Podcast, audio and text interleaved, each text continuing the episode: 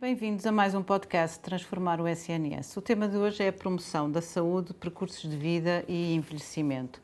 São desafios que cada vez mais uh, exigem respostas urgentes numa altura em que a esperança média de vida em Portugal uh, é a mais elevada de sempre e superior a 80 anos. Uh, e quando temos mais de 50% de pessoas em Portugal com mais de 50 anos. Uh, comigo tenho hoje uh, Manuel Lopes, professor na Escola Superior de Enfermagem São João de Deus da Universidade de Évora, e uh, Pedro Maciel Barbosa, fisioterapeuta na ULS de Matosinhos. Bem-vindos. Manuel Lopes, disse recentemente que, que a prevenção é uma das áreas que menos apoio recebe do, do, do Orçamento de Estado para, para a saúde e, portanto, esta é uma, uma tendência que é preciso inverter. Claro que sim. Boa tarde e obrigado por esta oportunidade. Cumprimento também o Pedro. Eh, é um gosto estar aqui convosco. Eh, claro que sim. Eh, antes, deixe-me só fazer um, um, um, comentário a uma frase introdutória que usou. De facto, somos um país demograficamente envelhecido e eu costumo acrescentar ainda bem, porque efetivamente isso significa que criamos condições para as pessoas conseguirem chegar a esta idade. E, portanto, isso é um indicador de desenvolvimento. O que não é bem, o que não é bom é chegarmos a esta idade com uh, as dificuldades que chegamos neste momento, ou seja, com a carga de doença e a carga de dependência que chegamos. E uh, daí a importância de ir ao encontro daquilo que perguntou, ou seja, de desenvolvermos um conjunto de estratégias de promoção de saúde e de prevenção da doença ao longo de todo o percurso de vida, e não apenas em fases mais avançadas, portanto, ao longo de todo o percurso de vida, para que, quando uh, chegarmos uh, uh, à idade mais avançada, o consigamos fazer com a menor carga de doença possível e com a maior independência possível. E, portanto, o investimento, e eu sublinho esta palavra, o investimento em políticas de promoção de saúde e prevenção da doença é um investimento com resultados garantidos embora não a curto prazo. É um investimento com resultados garantidos a médio e longo prazo. Mas é o mais importante investimento que se pode fazer em saúde. Ora, de facto, eh, nós apresentamos isso como uma crítica, porque efetivamente, na comparação internacional, Portugal é dos países que investe menos em promoção e prevenção. Eh, e eh, nós, inclusive, sugerimos que isso fosse feito uh, e que, de alguma forma, uh, houvesse um, uma, uma percentagem alocada a esta área. É claro que, dito desta forma, é uma forma simples de o dizer, porque efetivamente os orçamentos devem ser dados em função de projetos transversais e em função dos resultados a alcançar, portanto, em função de objetivos concretos, mas seja como for, esta área, que é suficientemente transversal, requer mais investimento, não temos dúvida sobre isso. E durante, durante a conferência uh, que, que, apresentou este projeto, Transformar uh, o SNS, uh, referiu até um bocadinho em jeito de, de sugestão que se pudessem ir buscar alguns, algum contributo financeiro, até impostos, na altura referiu o tabaco e, e por exemplo, o imposto sobre o álcool. isso seria uma, uma forma fácil de, de realmente trazer dinheiro para esta vertente? É uma, é uma, uma sugestão apenas. Porquê? Porque, efetivamente, a, a carga, a elevada carga de impostos sobre determinado tipo de produtos, nomeadamente produtos que nós sabemos manifestamente fazem mal à saúde, tinha toda a lógica que, já que estamos a carregar produtos com impostos porque fazem mal à saúde, para desincentivar o seu consumo, que o dinheiro arrecadado fosse exatamente investido na prevenção e promoção da saúde. Portanto, a lógica é esta. Uh, e, e, não passa de uma simples sugestão, porque pode ser esse o percurso, como pode ser qualquer outro que se julgue uh, mais adequado. Portanto, não, não, não passa apenas de uma sugestão. Muito bem. Eu passava agora a palavra ao Pedro Barbosa e perguntava-lhe se, quando falamos em promoção da saúde ou em prevenção da doença, estamos a falar exatamente na mesma coisa ou há diferenças? Um, olá, viva, boa tarde a todos. Agradecer também o convite de As Notícias por esta parceria aqui com a Fundação e cumprimentar o professor Manuel. Efetivamente, as duas dimensões são muitas vezes apresentadas uma em sequência da outra e, e, e constituem, assim, diria, dois lados da mesma moeda. Ou seja, agora o que muda é a forma com que, e a perspectiva com que se olha para o mesmo problema. Ou seja, todos nós teremos um período saudável, ou seja, um período sem doença, até que esse problema surja. Por isso, eh, podemos olhar para a perspectiva de a prevenir, e isto entra numa lógica, por exemplo, de, de, rastreios, para tentar encontrar a doença numa fase inicial, ou até de vacinação, se calhar o exemplo mais conhecido e agora bastante discutido enquanto estratégia de prevenção primária. Mas também podemos ter uma lógica de olhar para a saúde e tentar reforçar os momentos saudáveis isso passa por comportamentos que são positivos para esse contributo e que todos nós conhecemos e que qualquer, felizmente qualquer criança que entra no ensino básico, neste momento faz saúde escolar através daqui do, do local eu trabalho, nos gastos primários, e qualquer menino do primeiro ano, do primeiro ciclo, sabe que deve comer de forma equilibrada, fazer exercício, dormir bem, eh, todas estas dimensões do nosso lifestyle, dos nossos comportamentos em saúde, aumentam a probabilidade de sermos mais saudáveis e reduzem o risco da doença.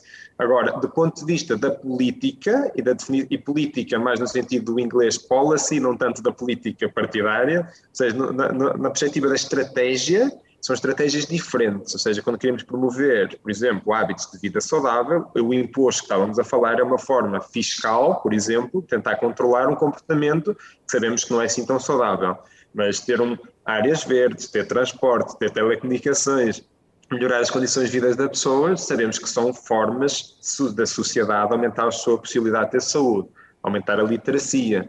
Aquilo que o professor Manuel dizia muito bem, uh, aquilo que nós estamos a tentar sugerir é que a reflexão da saúde seja feita ao longo do percurso de vida das pessoas e que, por exemplo, a educação para a saúde, ou seja, ajudar as pessoas a ter informação e a geri-la de, de, como e, de que, e quando devem gerir a sua saúde, ocorra não só no primeiro, no segundo ano, no sétimo, ou seja, na escolaridade obrigatória, mas ocorra, por exemplo, também ao nível do ensino superior.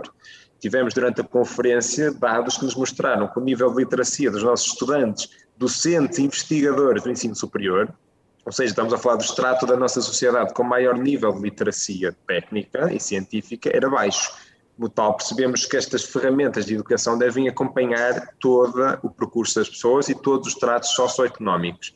Agora, claramente, temos sempre uma maior preocupação por aqueles que são mais pobres ou com menor literacia, porque a evidência científica é cabal, o risco de terem doenças físicas e mentais é muito maior nestes tratos sociais e a capacidade de gerirem a doença também é mais difícil, porque têm menos capacidade de informação e, como tal, têm menor capacidade de gerir e tomar decisões.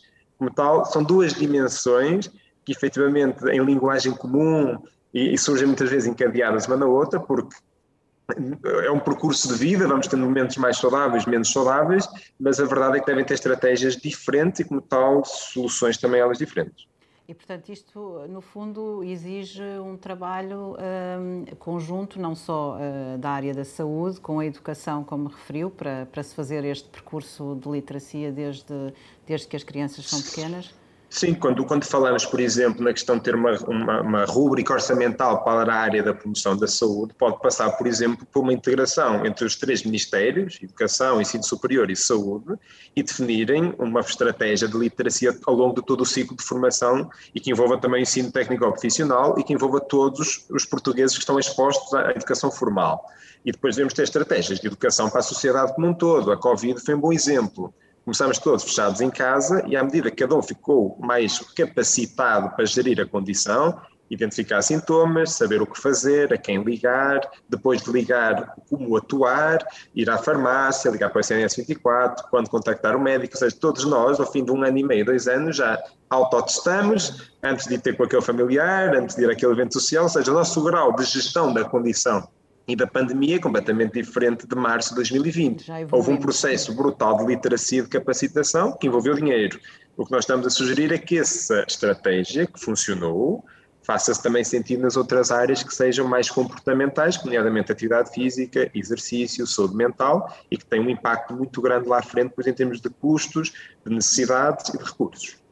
Ainda sobre, aqui sobre o tema da, da, literacia, eu perguntava, deixo à vontade quem, quem pretenda responder, uh, como é que se faz então também este trabalho de promover a literacia uh, nas faixas etárias mais, uh, mais idosas e mais velhas, uma vez que já não estão ali dentro daquele percurso que referiu, de, o percurso escolar, como é que podemos fazer este trabalho de literacia? Se, se, me permite, é, eu sublinhava só um dos aspectos que o, que o Pedro referiu, e muito bem, e que é essencial, é que a promoção da literacia é, é o desenvolvimento de uma competência de decisão em saúde. Portanto, a pessoa ficar com capacidade para decidir da sua saúde e das atitudes a adotar para que as coisas corram melhor. A promoção de competências, nesta lógica, é aplicável a qualquer fase da vida. E se ela for aplicável em pessoas mais idosas, se ela for para aplicar em pessoas mais idosas, nós até podemos conjugar a promoção da, da literacia com uh, outro tipo de estratégias que não só contribuem para aumentar a literacia, mas contribuem, por exemplo, para aumentar o, uh, o nível de convívio entre pessoas e, inclusive, entre gerações. Ou seja, nós sabemos que efetivamente hum, as pessoas idosas hum, supostamente terão menos literacia digital. Hum, e que a literacia digital, neste momento, é uma das dimensões que é importante para a saúde. Mas também sobre a saúde, provavelmente as pessoas terão alguma dificuldade em compreender uh, e, em decidir como tomar determinado tipo de medicamento, etc.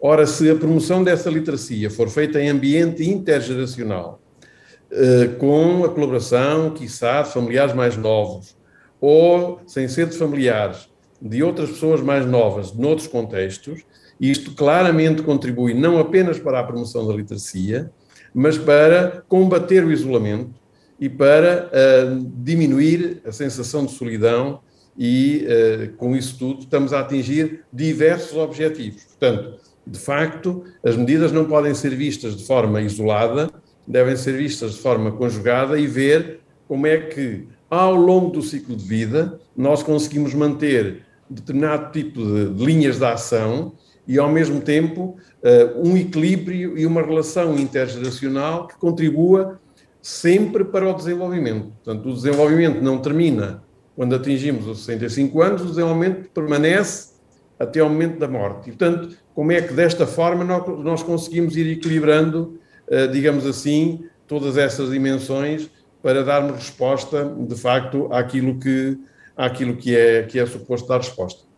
E nós eh, temos aqui, não sei se o Não, eu só ia fazer um pequeno comentário, ou seja, nós, temos, nós temos uma Direção-Geral de Saúde, que é a nossa instituição pública, que é responsável por esta definição técnica de quais são as áreas prioritárias na saúde e que tem algum conjunto de programas prioritários, como a diabetes, a alimentação, a atividade física e por aí fora.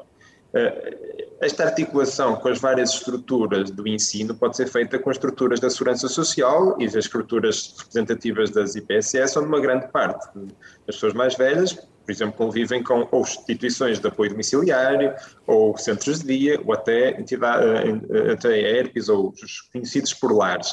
Eh, isto, ou seja, há vários canais na sociedade para que esta articulação ocorra. Depois temos a comunicação social, que tem um peso enorme, porque muitas destas pessoas vivendo sozinhas é o contacto que têm com o nível de informação.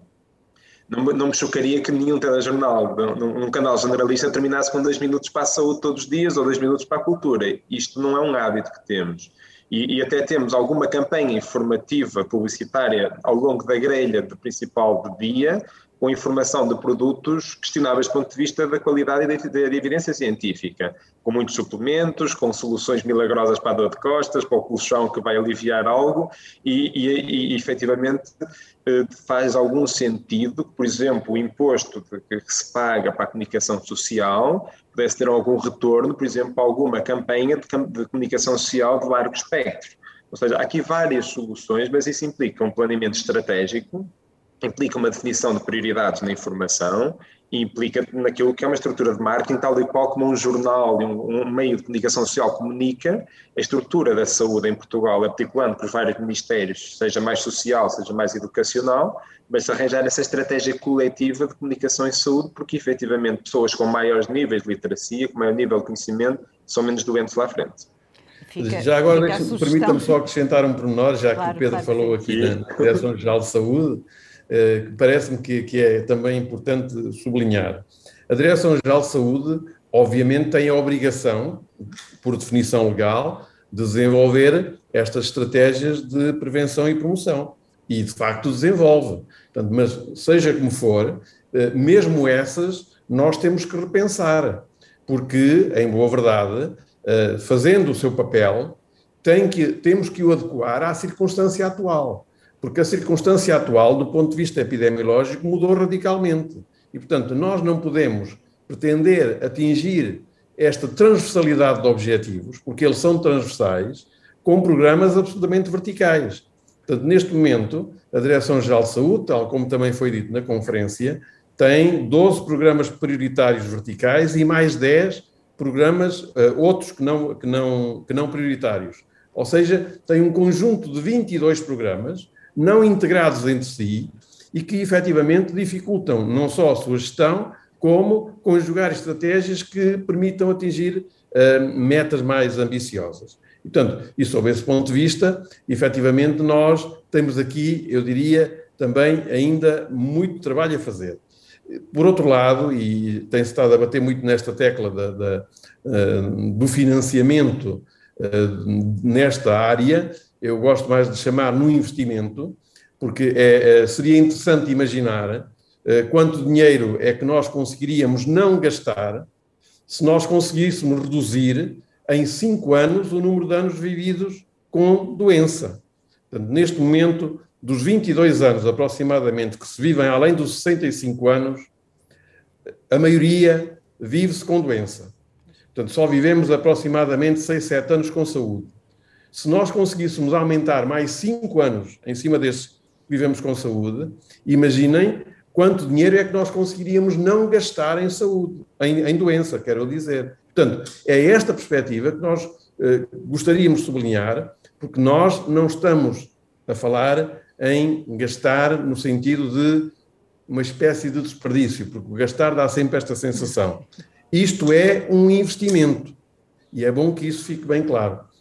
E, e há aqui também a, a, questão, como que vem um bocadinho na, na sequência do que referiu, uh, que neste momento as doenças crónicas, por exemplo, uh, representam 50% do, da, da, carga de doença e, e, obviamente, aumentam a pressão sobre o Serviço Nacional de Saúde. Uh, estes desafios a que se propõem também criar aqui algumas soluções também vão neste sentido, tentar reduzir aqui este peso e, e portanto, evitar custos desnecessários no, no Serviço Nacional de Saúde. Claro, eh, mas eh, portanto, aí introduzia só duas linhas de raciocínio e depois passo a palavra ao Pedro. Porque, efetivamente, eh, nós temos uma transição epidemiológica porque passámos a ter muito mais pessoas com doença crónica do que tínhamos até há alguns anos atrás. Todavia, há aqui uma questão que é uma, parece uma questão de pormenor, mas é absolutamente central. É porque nós não temos pessoas com uma doença crónica a maioria das pessoas com mais de 65 anos tem duas ou mais doenças crónicas com o mesmo peso relativo, o que quer dizer que têm morbilidade múltipla.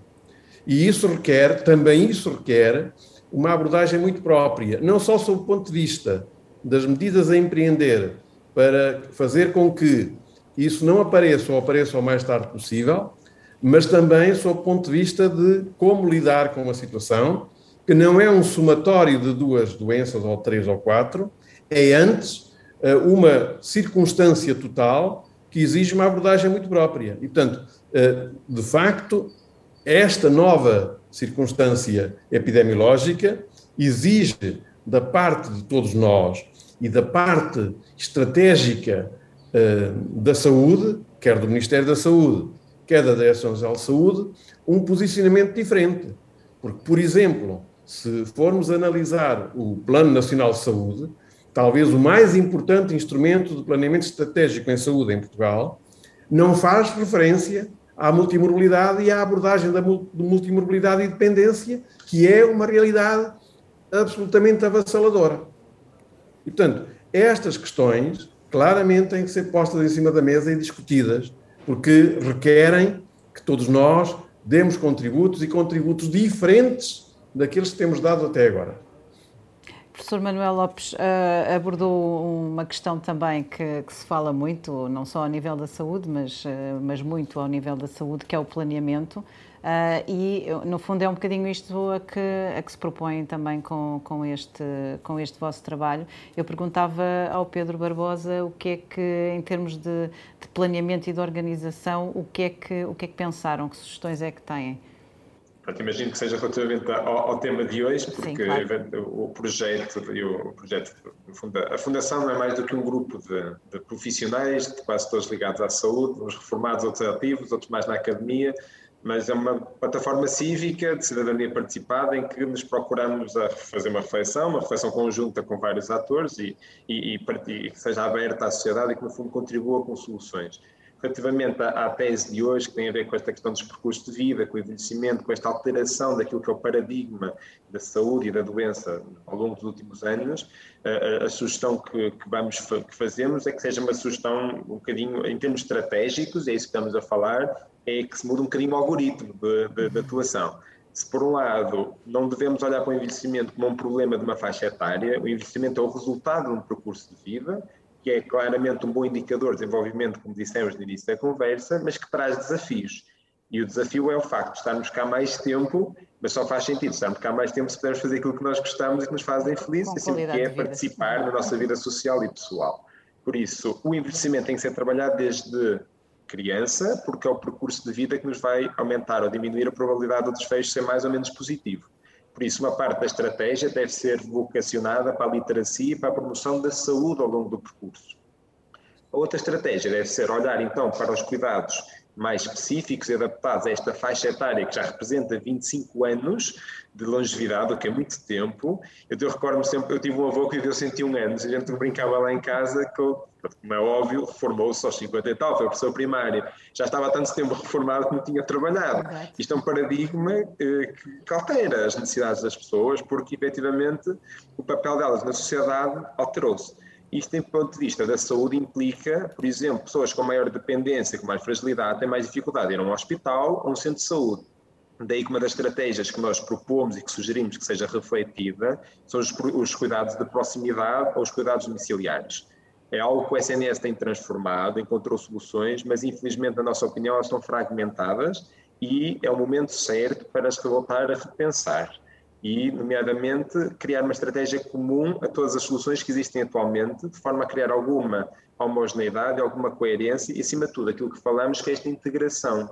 Porque se uma pessoa tem um problema pulmonar, cardíaco, renal, muscular em simultâneo, deixa de fazer sentido ir ao médico e resolver um único problema. Faz sentido que os serviços e que os cuidados encontrem uma solução contínua e combinada para os seus problemas, porque isto reduz o número de recursos necessários, mas acima de tudo cria uma, solução adequada às suas necessidades, que são múltiplas. Como tal, a resposta para cima de proximidade, seja no centro de saúde ou tendo domicílio, deve ter em consideração estas questões. Outro aspecto que nós falamos e que é importante tem a ver com a métrica, ou seja, como é que nós avaliamos então o resultado nós consideramos que uma boa alteração a fazer de paradigma é que passar a ter métricas, indicadores que meçam a função da pessoa, a sua qualidade de vida, a sua participação e não fiquemos sempre reféns deste binómio de saúde-doença que foi o modelo de saúde do último século e que os nossos resultados de sucesso do SNS e do país sejam maior morte mais tarde ou mais cedo, mais morbilidade ou menos morbilidade, mais internamento ou menos internamento, ou sempre muito focado na questão da doença mais aguda. Devemos olhar mais para aquilo que importa para a pessoa, que é a sua participação cívica, ou seja, não é eliminar aqueles indicadores, é acrescentar novos indicadores à perspectiva com que avaliamos os resultados. Por isso, do ponto de vista estratégico, a nossa sugestão é dupla. Uma, olhar para o percurso de quem ainda está jovem, de quem é adulto ativo e que vai ser mais velho daqui a 10, 15, 20, 50 anos. Outra, olhando para aqueles que entraram na fase de maior dependência, declínio funcional, pensar em soluções diferentes com os recursos que existem. Caímos sempre na tentação de achar que é muitas vezes falta de financiamento. Mas eu, com 35 anos, assusta-me sempre esta lógica, porque eu imagino-me daqui a 35 ou 70 que dinheiro que o país vai ter, porque se for sempre esta lógica. A lógica também deve ser fazer diferente com os recursos que temos. E existem recursos já instalados e a nossa grande sugestão não é, é também de reforço, mas é acima de tudo de alterar aquilo que é a organização atual. E a organização atual deve combinar as soluções todas, que são várias, podemos falar sobre elas se for interesse da entrevista, mas combiná-las numa só. Portanto, uma vez mais o planeamento. acrescentar um pormenor, posso? Sim, sim, claro. Eh, esta questão das respostas de proximidade, eh, que de facto é uma das eh, propostas mais consolidadas que temos neste momento, com múltiplos estudos já feitos, tem múltiplas dimensões, se quiser, porque de facto a resposta de proximidade, para além de todas as, as vantagens que o, que o Pedro já referiu, vem ao encontro também daquilo que a Organização Mundial de Saúde definiu como o envelhecimento em contexto. Ou seja, desta forma, nós contribuímos claramente para que as pessoas envelheçam nos seus contextos. E, e isto tem importância porquê? Tem importância porque também sabemos já que o mais importante fator para um envelhecimento bem-sucedido eh, é a manutenção dos seus laços relacionais de proximidade. Ora, tudo quanto nós conseguirmos fazer para manter esses laços relacionais de proximidade são também um enorme contributo para um envelhecimento bem-sucedido, ou seja, para um envelhecimento com bem-estar e conforto. E, portanto, os uh, cuidados de proximidade vão ao encontro disto. Por outro lado, uma das questões que costumam colocar sempre é: então, e os cuidados de proximidade não vêm encarecer e a resposta que nós temos com dados empíricos é que se a estratégia for boa, ou seja, uma estratégia que integre recursos e que utilize os meios tecnológicos que temos, não encarece recursos. Antes, pelo contrário. Portanto, é bom que isto fique claro, porque efetivamente já existem suficientes experiências internacionais para podermos fazer uma afirmação destas. Não podemos é estruturas diferentes do Serviço Nacional de Saúde, todas elas têm serviços de proximidade e às vezes estão na mesma casa ou numa casa ao lado da outra, diversos meios em simultâneo a prestar um serviço. Portanto, há um certo desperdício, no fundo, de, de recursos eh, também a esse nível. Também a este nível. Também. E nem sequer ainda falamos de uma outra rede que existe, para além das redes da saúde, que são as redes de cuidados, ditos cuidados sociais. Sim, sim. Esses, então, estão completamente à margem de, de, de, qualquer relação, ou de uma relação estruturada, melhor dizendo, com a saúde, e dificultam ainda mais, porque efetivamente as pessoas não precisam de um somatório de respostas que estão divididas em silos, precisam de respostas integradas. integradas. Obviamente também as respostas que o serviço que a Segurança Social também tem, naturalmente. Claro. Uh, e a vossa proposta passaria, por exemplo, por, eh, por uh, integrar mais uh, estes cuidados sociais que já existem um bocadinho à margem de, dos cuidados de saúde, de forma a torná-los mais, mais eficientes, no fundo. Exatamente, exatamente. E dir-me-ão que isso, do ponto de vista, de um ponto de vista mais centralista, ou seja, na perspectiva dos ministérios, que isto parece, um, parece uma, uma missão impossível. Então, que não o façamos do ponto de vista dos ministérios. Façamos ao contrário. Deixemos que localmente as estruturas se entendam e se mobilizem para conseguir aquilo que não se consegue a nível central. Ou seja, demos liberdade, porque no terreno está instalada muita inteligência. Como é evidente, estamos a falar de profissionais altamente diferenciados. Então, demos liberdade às organizações, demos liberdade a estes profissionais e às lideranças que existem localmente para que se consigam organizar e para, de modo a gerir melhor os recursos que têm e a ir melhor, de uma forma mais eficiente, ao encontro das necessidades das pessoas. Portanto, basicamente é uh, por este caminho que nós entendemos que podíamos não só oferecer melhores cuidados, como uh, atingir objetivos mais ambiciosos. E muitas vezes estas pessoas que estão no, no terreno, muitas vezes, eh, praticamente sempre, eh, conhecem muito melhor as realidades e poderão eh, dar uma resposta mais, mais adequada do que o, planeamento central que está longe, não é? Ora está. Ora está. Eu, eu, eu, costumo, eu costumo comentar que, por exemplo, o momento que vivemos, os últimos dois anos da pandemia, foi o melhor exemplo em como a estrutura pública é flexível e adaptável ninguém imagina que a pandemia, quando havia determinados surtos ou picos epidemiológicos em determinadas zonas do país, fosse gerida sempre a partir de Lisboa, em que os dois ministros se ligavam e geriam o problema em Bragança ou em Vila Real. Não foram. Foram estruturas locais. E foi o maior exemplo de como, por exemplo, as estruturas da saúde, nomeadamente da saúde pública, se conseguiram articular com a proteção civil, com as câmaras, com as forças de segurança, com os laboratórios privados, ou seja, para, por exemplo, para, para, para os testes as vacinações, ou seja, toda a estrutura uh, da sociedade, as suas várias figuras, conseguiram criar uma coerência de participação. E isso é possível. E o que nós estamos aqui a afirmar é que muitas das vezes estas soluções não devem ser verticais, ou também poderiam ser, mas devem ser duplamente alimentadas, e, e isso passa por garantir melhores, ou seja, garantir autonomia naquilo que é o funcionamento e a gestão diária daquilo que são os agrupamentos de centros de saúde, daquilo que são as estruturas da segurança social, das estruturas de camarárias. Porque elas em conjunto localmente conhecem-se, as pessoas sabem quem são e criam formas e estratégias de, de trabalho diferentes. Hum, e esse, eu acho que a pandemia é um bom exemplo. Por exemplo, os internamentos evitáveis por questões sociais diminuíram durante a pandemia. Ou seja, soluções foram encontradas, ou as famílias foram buscar aquelas pessoas e realmente lhes deram apoio, que muitas vezes não acontece, ou encontraram soluções de recurso que depois foram só temporárias porque eram de recurso, hum, mas a verdade é que alguma solução se encontrou. Por isso, quando temos novamente as taxas de internamentos, não por causas de saúde, mas por causas sociais, eh, se calhar é importante voltarmos a sentar à mesa e dizer, ok, que solução é que se encontraram? É, tem pernas para andar, tem sustentabilidade, de, respeita a dignidade das pessoas ou temos que encontrar outras? Mas a solução existe, tem que se encontrá-la e passa por colocar as pessoas todas à mesa a refletir sobre o mesmo problema.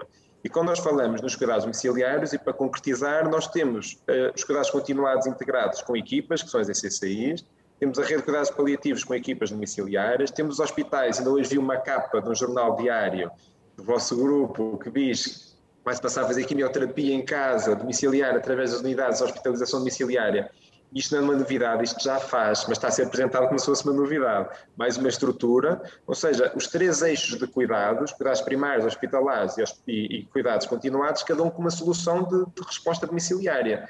Cada um com viaturas, com equipas próprias, sistemas de informação próprios, que não faz sentido estarem separadas. Faz sentido, sim, todos eles estão legítimas e, e, e, e, pertinentes, mas fazia muito mais sentido se fossem integrados numa solução única, com respostas adaptadas, naturalmente, mas com integração.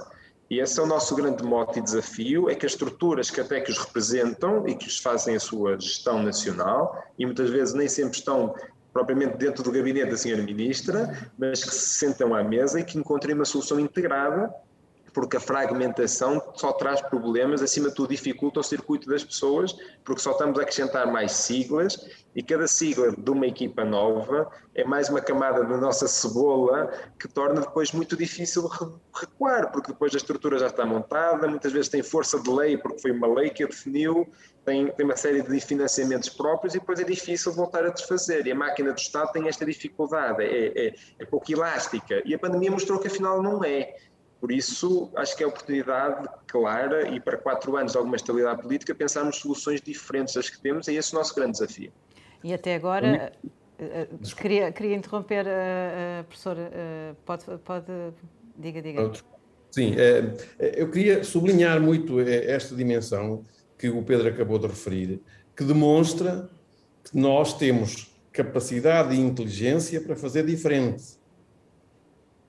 E que, de facto, uh, dar voz, dar espaço uh, às iniciativas locais, obviamente devidamente e estrategicamente orientadas a partir de, de políticas nacionais, que têm toda a razão de ser.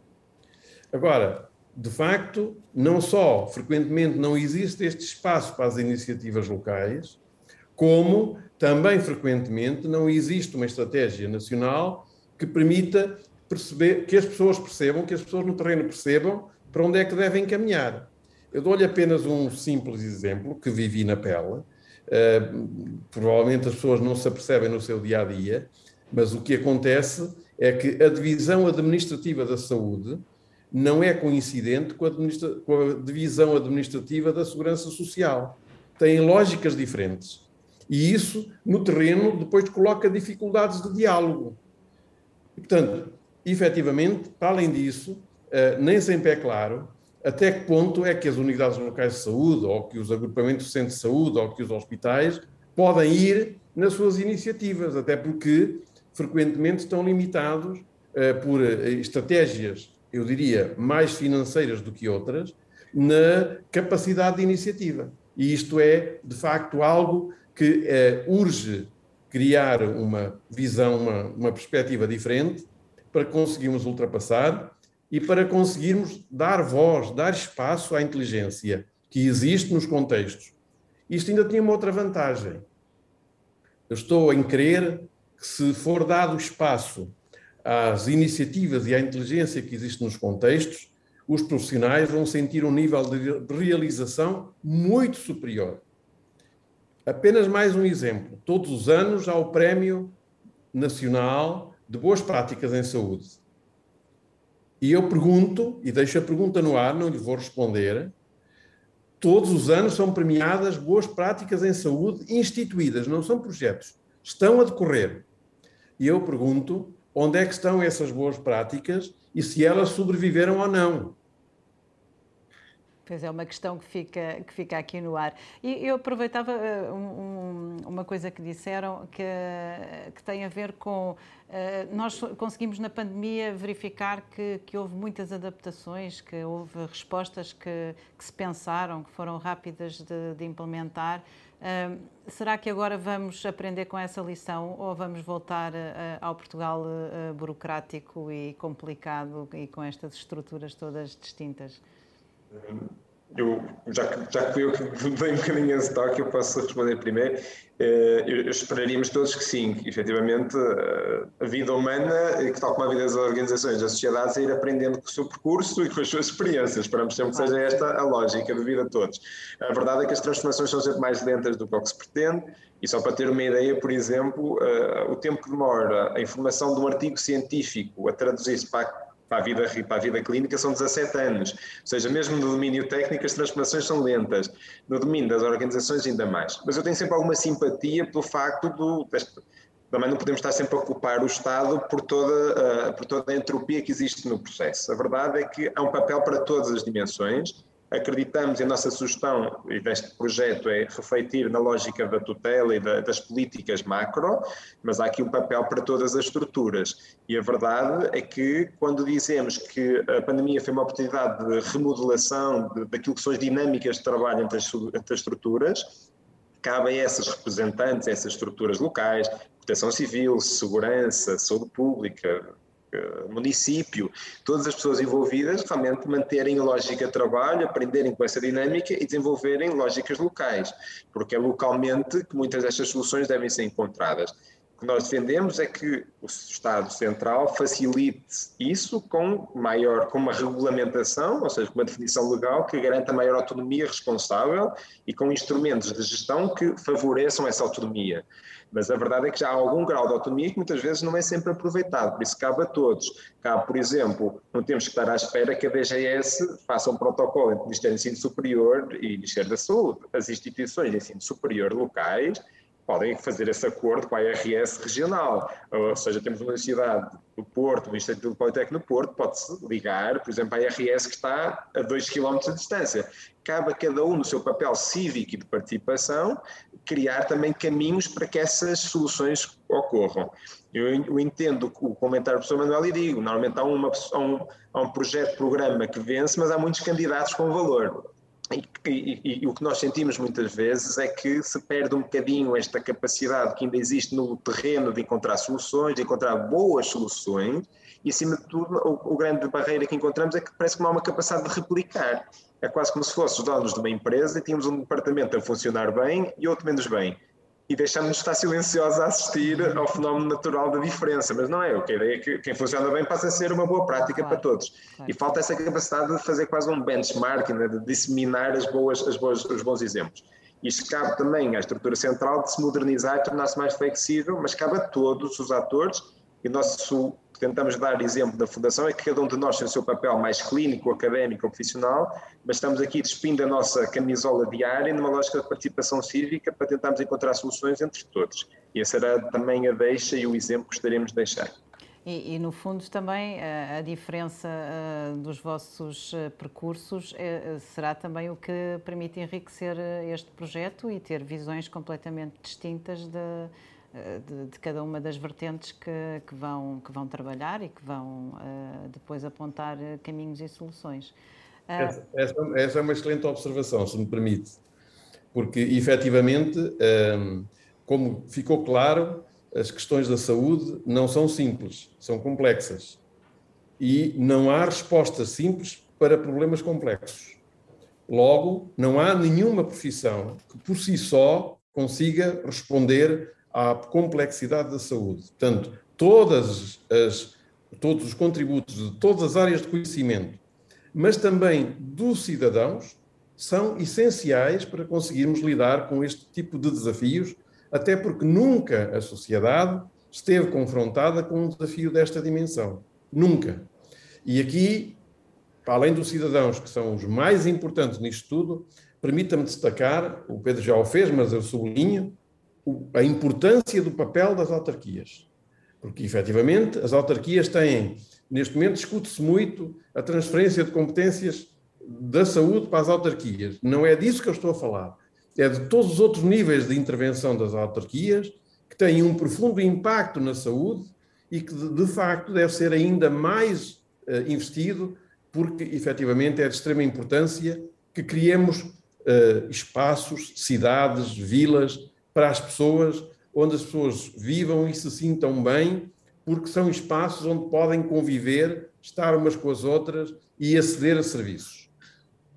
Uh, nosso tempo está, está a terminar, teríamos aqui muito mais para, para falar, não é? São, são temas que, que nos dão aqui pano para mangas, como se costuma dizer. Uh, eu deixava só aqui uma, uma última questão para os dois e pedia que, que respondessem muito rapidamente. Uh, no fundo, na vossa perspectiva, 42 anos depois do, da criação do Serviço Nacional de Saúde, que não conseguiu acompanhar estas mudanças e as transformações da sociedade, faz todo sentido então terem este, este projeto e tentarem apontar aqui soluções para, para transformar o SNS. Pedro.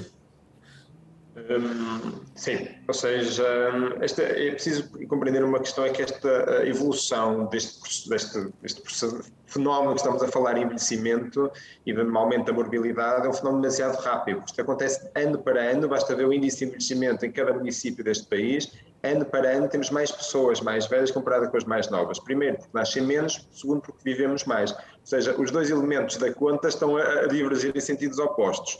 E a velocidade com que isto acontece não permite adaptações atempadas. E pois, e faz com que aconteça uma situação muito simples, que é os serviços cada vez mais procurados, e como uma pessoa tem muitos problemas, não vai lá só por um, vai lá por vários, por isso vai mais vezes, ou descompensa com mais facilidade.